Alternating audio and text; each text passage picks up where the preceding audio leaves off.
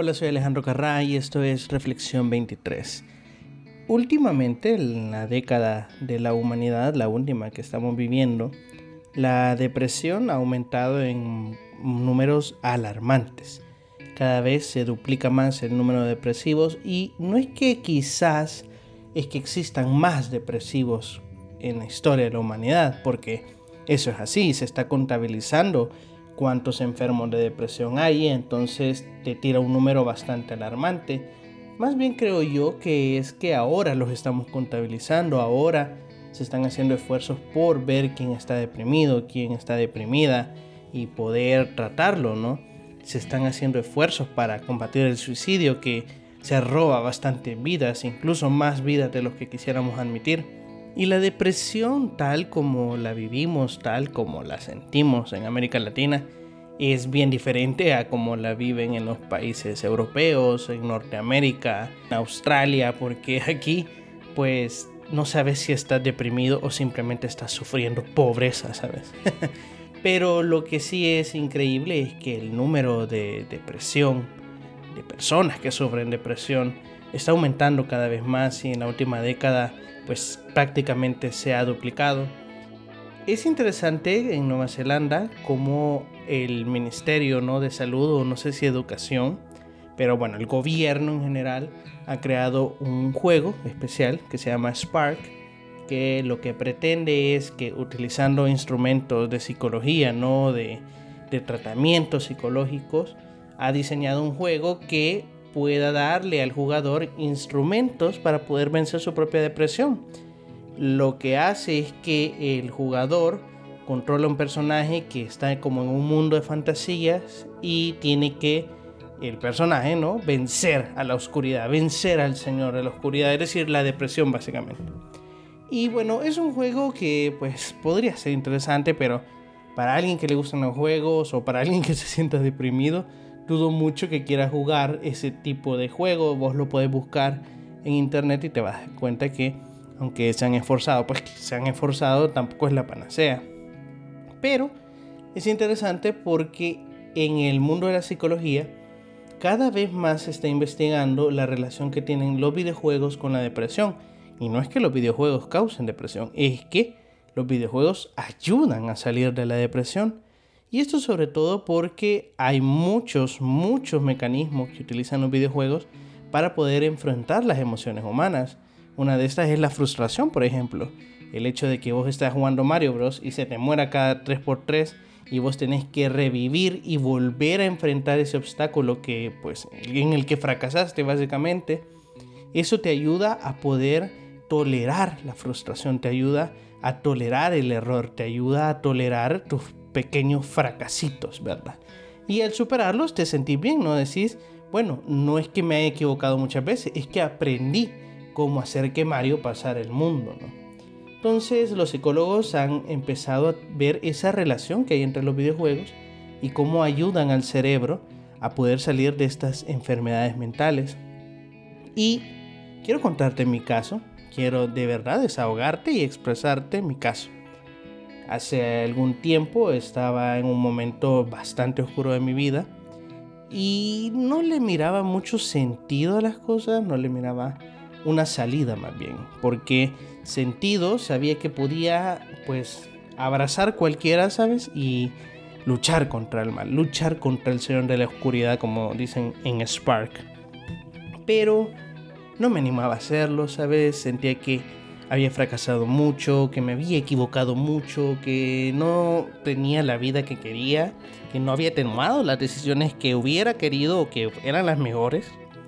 Y claro, eso me llevó a una depresión, entre otras cosas. La cuestión es que eh, pues yo me desvelaba bastante en la computadora. Aún lo hago, pues, pero intento que sea de una forma más productiva.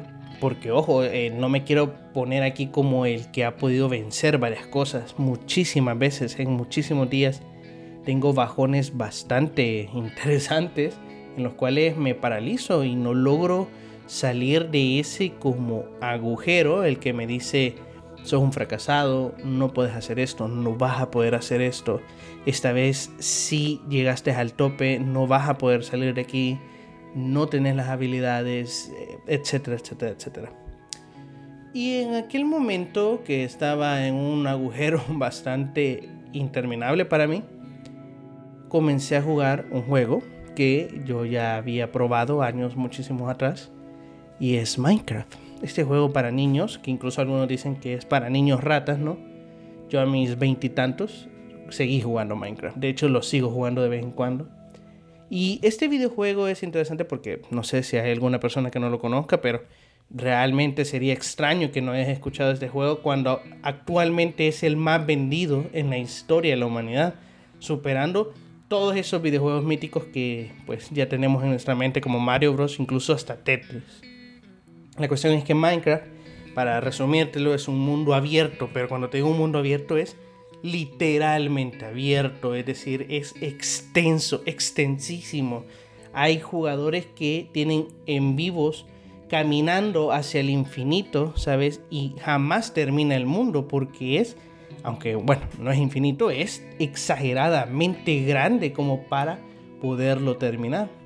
En este mundo abierto hay muchísimos biomas, helados, desérticos, de bosques, etc.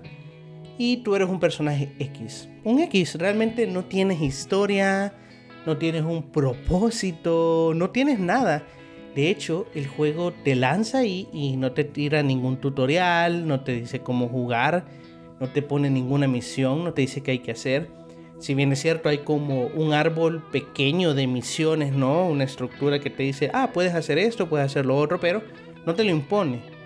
Y aunque hay como un boss final, un, jefe final, el cual tienes que derrotar, no es necesario ni siquiera que llegues a él. Es más, spoiler alert, Nunca, nunca he llegado a ese jefe porque me centré más en lo que te ofrece Minecraft y es la creatividad. A pesar de que muchas personas me consideran alguien muy creativo, es algo que a mí me cuesta bastante en el sentido de que me presiono mucho. No sé si porque en mi adolescencia crecí con una carga de que yo era muy inteligente, entonces eh, lo que hacía tenía que ser algo extraordinario, ¿sabes? Y si no era extraordinario, básicamente no servía que tenía que ser alguien fuera del promedio, que tenía que ser alguien mejor de los mejores, ¿no? Que tenía que tener la mejor respuesta, la mejor idea, la mejor solución, etcétera, etcétera. Y claro, a los creativos en nuestro tiempo se les toma como genios, ¿no? Como gente sumamente inteligente y si yo no era suficientemente creativo, pues entonces no era inteligente y entonces iba a defraudar a tanta gente.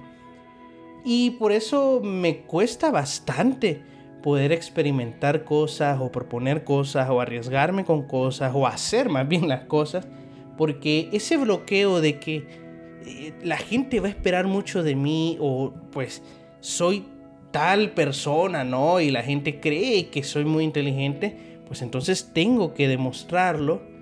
Eso me bloquea, ¿sabes? Me hace sentir que si no lo hago bien a la primera, voy a fracasar y Prefiero no hacerlo a sentirme un fracasado, pero el no hacerlo me hace sentir más que un fracasado.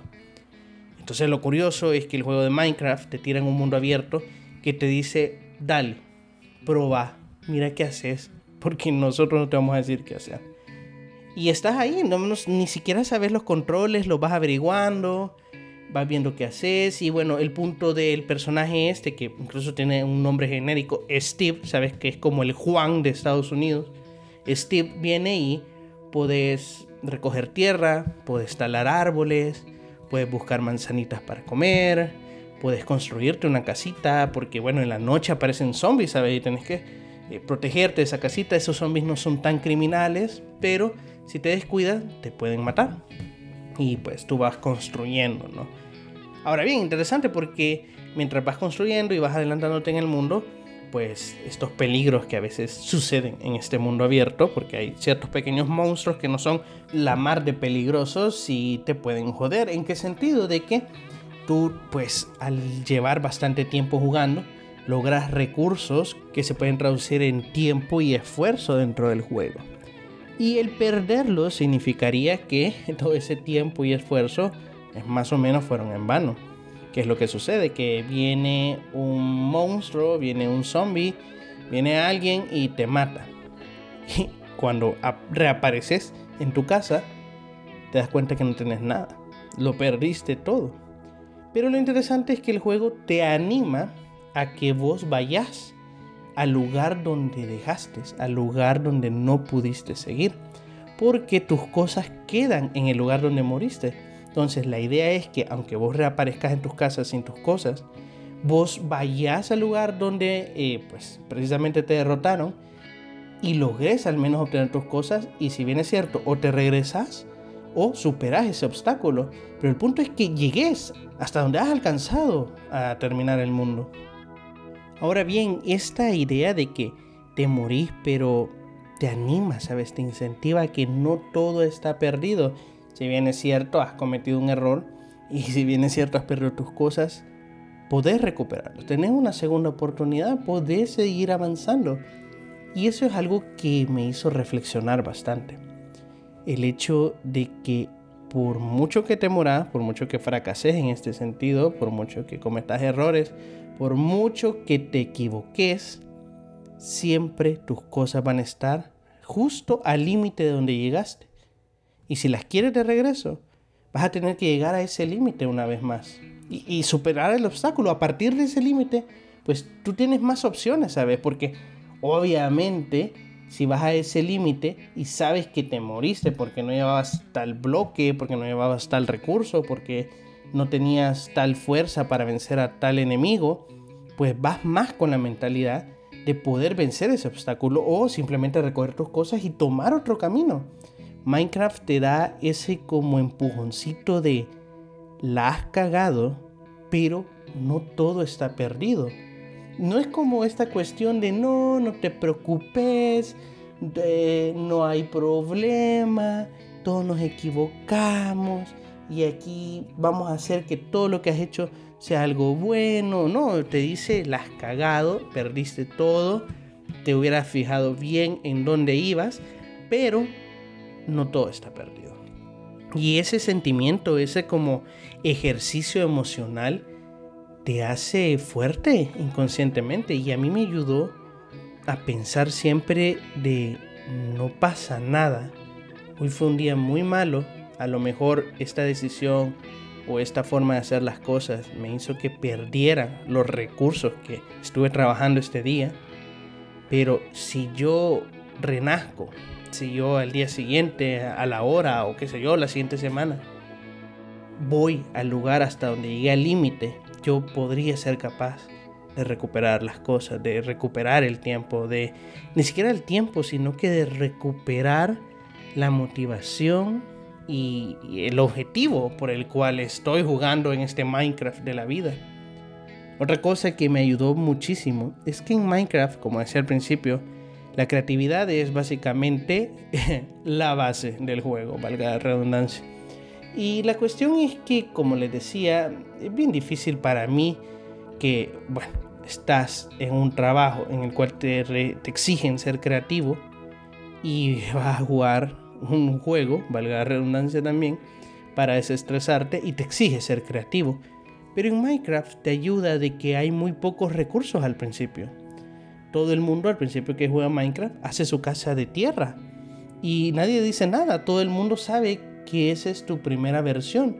Y tampoco el juego te exige que sea una gran casa para que te protejas. Tienes que tener las cosas básicas. Pero una vez vos vas avanzando, pues decís, mm, puedo cambiar esta pared de tierra por una de madera o por una de piedra. O qué pasaría si cueso estos bloques de piedra en hornos y me salen ladrillos y ahora mi casa es de ladrillos y aunque no lo creas, pasa. Poco a poco el juego te va incentivando a que creas nuevas cosas y no necesariamente te dice, bueno, ahora vas a construir la ciudad del Señor de los Anillos aquí en Minecraft, pero te dice, puedes poner un bloque. Y esa es la gran cuestión de Minecraft, los bloques.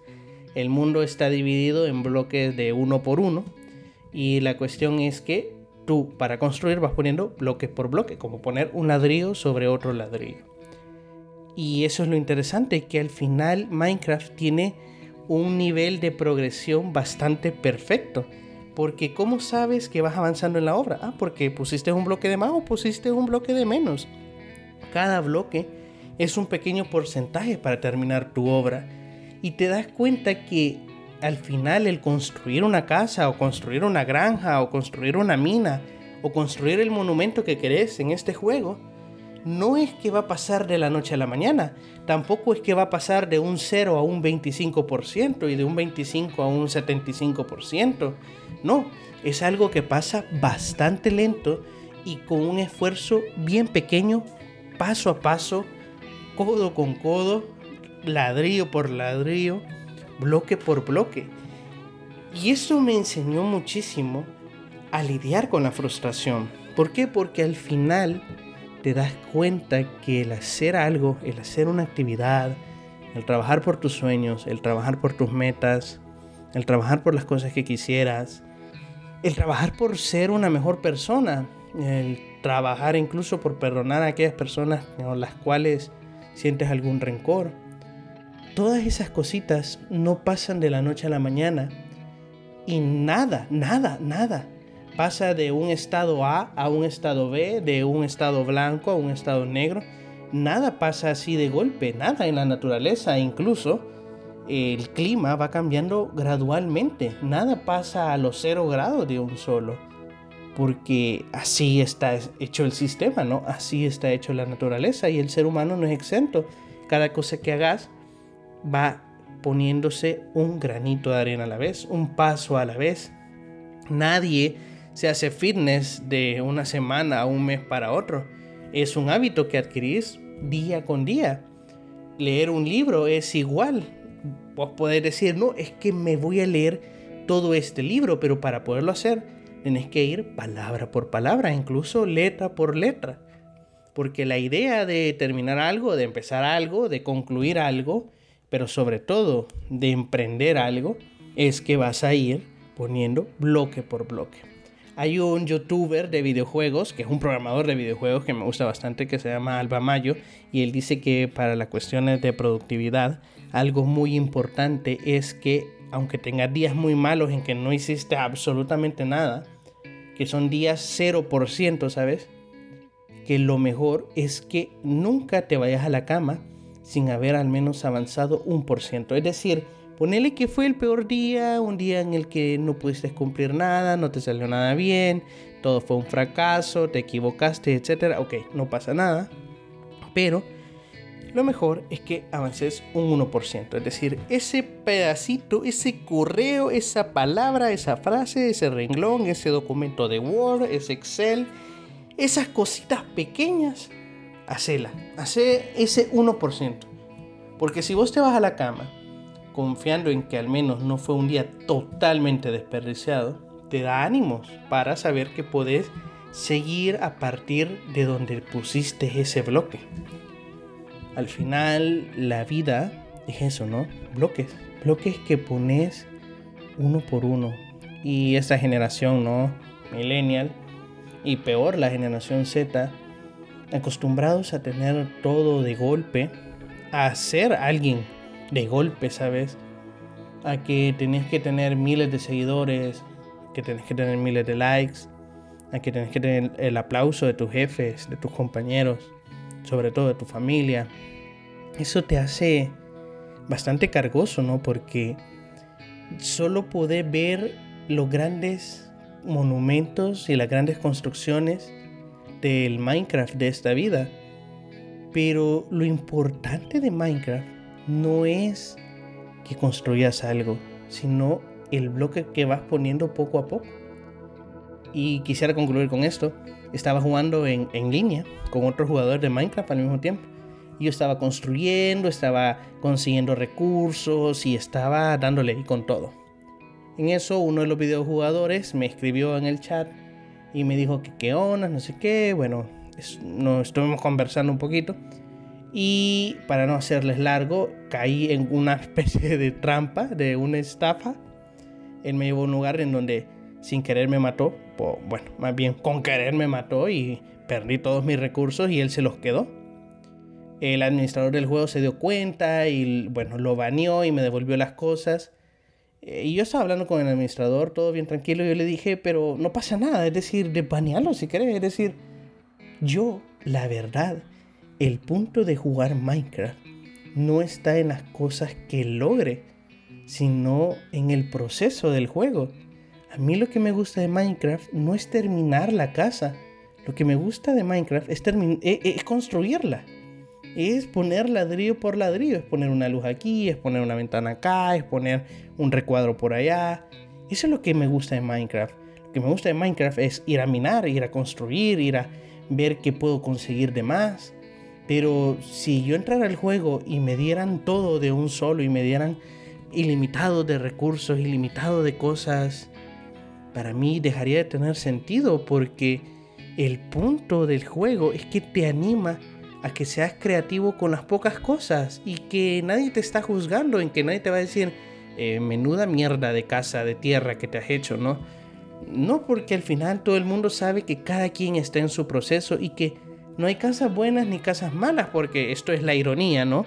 Una casa de tierra te defiende igual que una casa de piedra y en el juego es casi indistinto, casi, casi indistinto.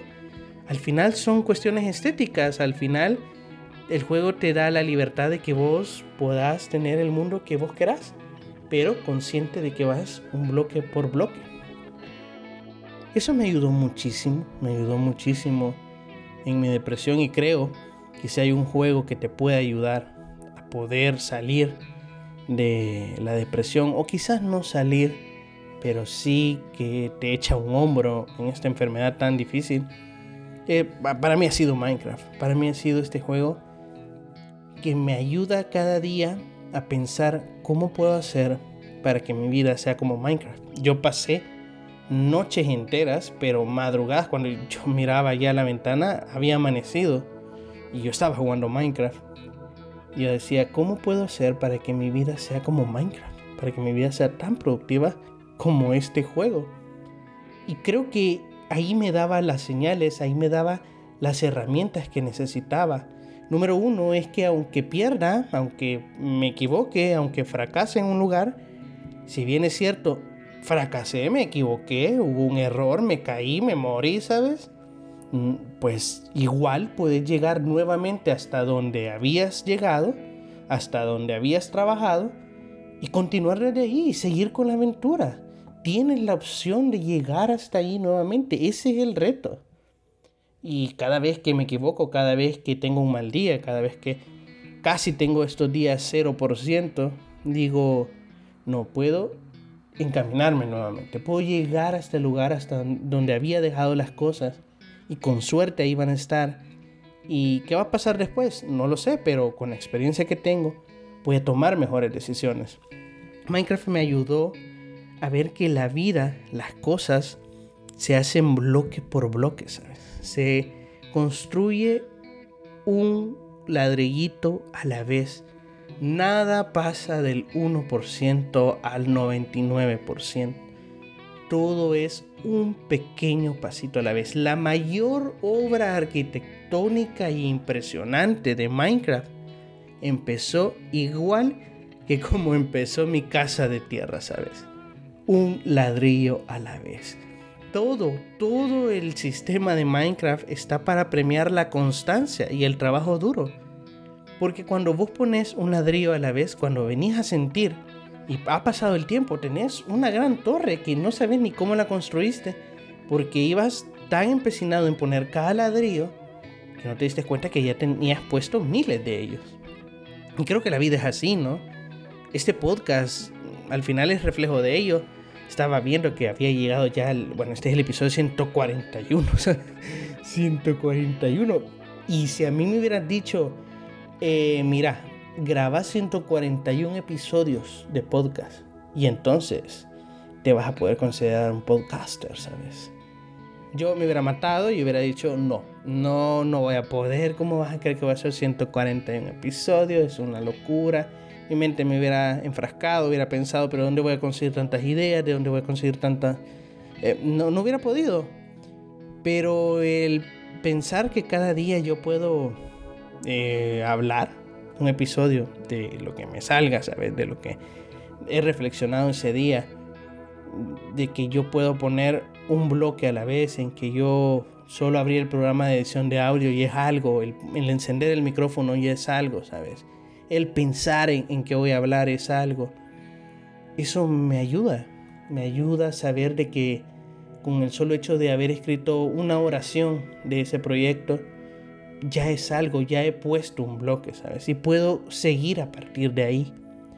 Minecraft me ha ayudado mucho a ver la vida de esta forma y no te voy a decir que no sigo batallando con esta cuestión, pero me ha dado las herramientas suficientes al menos hasta aquí como para poder batallar contra esta enfermedad.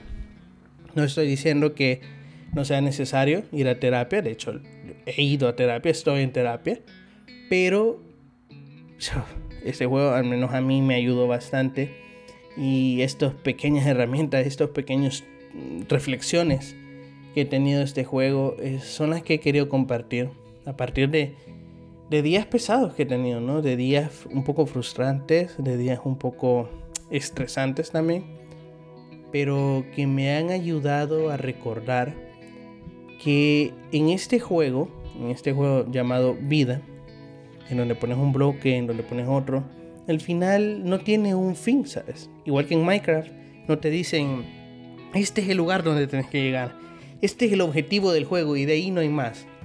Esto es todo lo que tienes que hacer y has completado el juego, no. En esta vida no tenés objetivos claros, no tenés metas concretas. Simplemente te ponen en este mundo y te dicen, crea, dale, jugá, pone un bloque sobre otro, mira qué puedes hacer de entretenido. Y creo que ese es el punto, ¿no? Encontrar esa cuestión que te haga entretenerte y jugar.